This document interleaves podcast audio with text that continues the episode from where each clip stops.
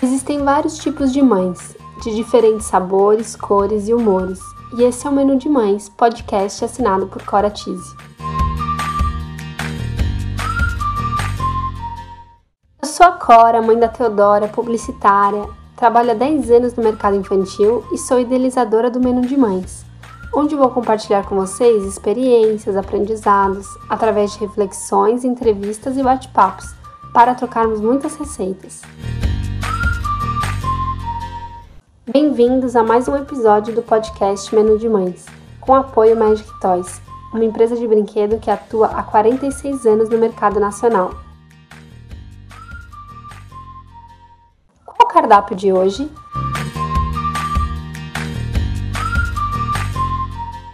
O menu de hoje é uma sobremesa não muito doce, pelo menos para mim, o puerpério teve um gostinho meio amargo. Antes de mais nada, se você ainda não segue o Menu de Mães, aproveite, comece a seguir para ficar por dentro de tudo. Toda semana temos conteúdo novo por aqui. Compartilhe também com as amigas mães, gravidinhas, tentantes, para tornarmos o Menu de Mães nossa rede de apoio. No último episódio, eu contei para vocês que a Teodora precisou ficar na semi-UTI por alguns dias, por conta do baixo peso e algumas quedas de saturação. Por conta disso, eu recebi alta antes e eu acabei me sentindo insegura de ir para casa sem a Teodora. Eu achei que eu estava sensível por conta de toda a situação mesmo, mas eu nem imaginava que meus hormônios também eram responsáveis por isso. Bom, o puerpério eu acho que é um assunto pouco compartilhado ainda. As mães acabam se sentindo desconfortáveis de dividir as suas experiências Durante a gestação, eu cheguei a estudar um pouco do assunto num curso de baby planner que eu fiz, para saber lidar com as mães que passavam por esse tipo de situação, mas eu tive a sensação que era algo tão distante que eu não me enxergava passando por nada parecido. Mal sabia eu, né, que minha hora chegaria. Eu tô rindo agora, mas na época eu chorei bastante. Talvez algumas mães se identifiquem um pouco com a minha história. Era um domingo. Chegou a minha hora de ir para casa com a Teodora e. Nossa, eu lembro até hoje. Era um mix de sentimentos.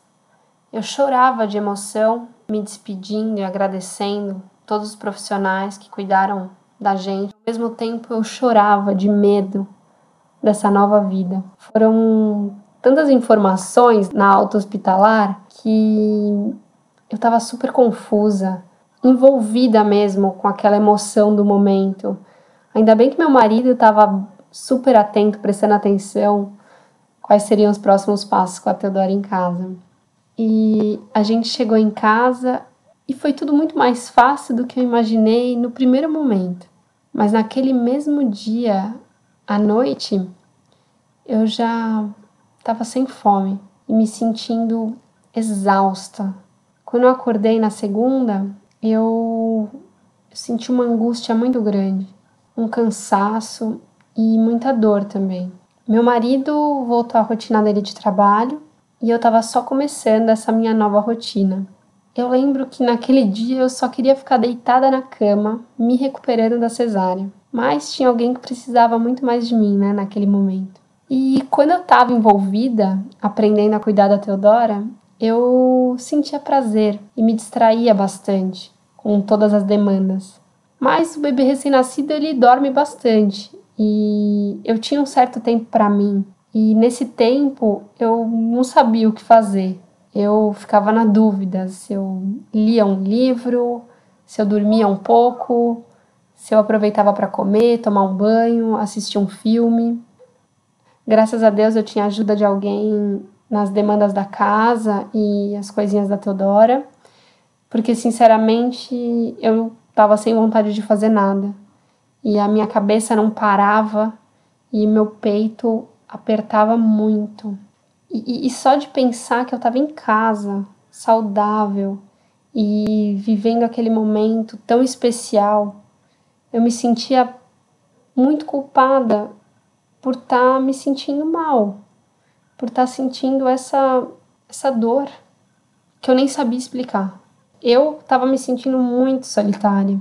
O médico da Teodora, ele me aconselhou a não receber visitas no primeiro mês, já que ela tinha o baixo peso e ela também não pode ser vacinada na maternidade. E acabei me sentindo sozinha naquele momento. O fato de eu não saber exatamente o que eu estava sentindo me gerava muitas dúvidas.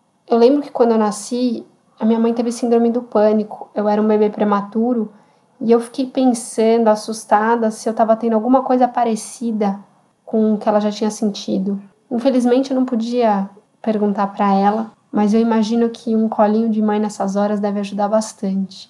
Eu lembro então de comentar com a Lia, que me ajudava a cuidar da Teodora, que eu estava tendo um dia difícil.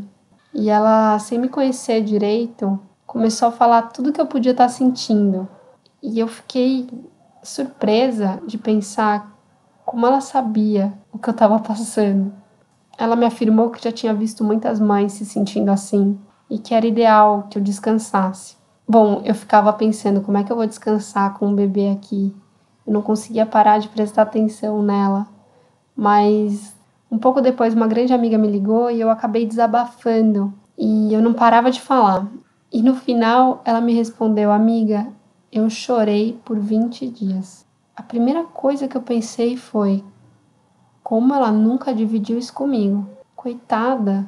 Depois eu fui ficando aliviada de pensar que realmente podia ser mais comum do que eu estava imaginando. E principalmente que eu não era a única na face da terra que passava por isso.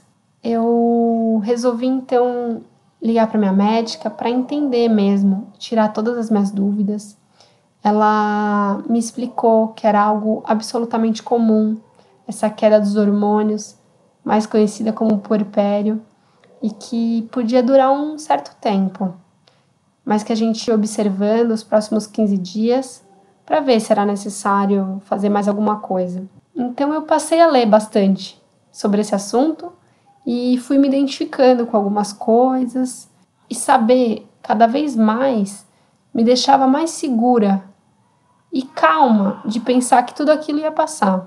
E assim eu fui me sentindo cada dia melhor. Fui me recuperando da cesárea, me adaptando a essa nova rotina, criando confiança como mãe. A amamentação foi fluindo cada vez melhor. A Teodora, saudável e ganhando peso, fazia eu me sentir tranquila. E ainda que eu não conseguisse descansar o quanto eu gostaria, o fato de eu relaxar um pouco fez muita diferença. Agora, teve uma coisa que demorou um tempo para passar, porque eu sempre fui muito emotiva e naquela época então eu tava eu não podia começar a contar sobre o dia do parto, que minha voz já embargava e na hora eu começava a chorar. Mas com o tempo isso também foi melhorando. Então eu passei a dividir com todo mundo sobre o assunto. Eu queria poder ajudar de alguma forma, falando que se algo do tipo acontecesse com você, a melhor forma de lidar era aceitar, se informar, tentar não se desesperar e descansar na medida do possível, porque tudo aquilo ia passar. E o ideal é conversar com uma médica, com certeza, afinal, cada um vive essa experiência de uma forma diferente e é bom ter um acompanhamento de um profissional, mas eu acho importante também procurar ajuda de pessoas próximas né, e se permitir ser acolhido nesse momento. Bom, esse é mais um dos assuntos ligados à maternidade que eu considero ainda pouco explorado e eu acredito que a gente precisa ter mais liberdade de falar, de pedir ajuda de se mostrar vulnerável e aceitar ser acolhido. E é por isso que eu resolvi me abrir para vocês. Espero que vocês tenham gostado. Se quiser dividir comigo suas experiências ou reflexões, pode me escrever para a gente trocar algumas receitas e eu vou selecionar algumas perguntas para responder nos próximos dias pelo Instagram. Fica à vontade. Se você gostou desse podcast, compartilhe com os amigos, não deixe de nos seguir e acompanhar todo o conteúdo que ainda vem pela frente. Siga também nosso Instagram e aproveite para me enviar mensagens do que você mais quer escutar aqui no Menu de Mães. Vamos degustar juntos cada item do nosso imenso cardápio da maternidade. Beijos, Có!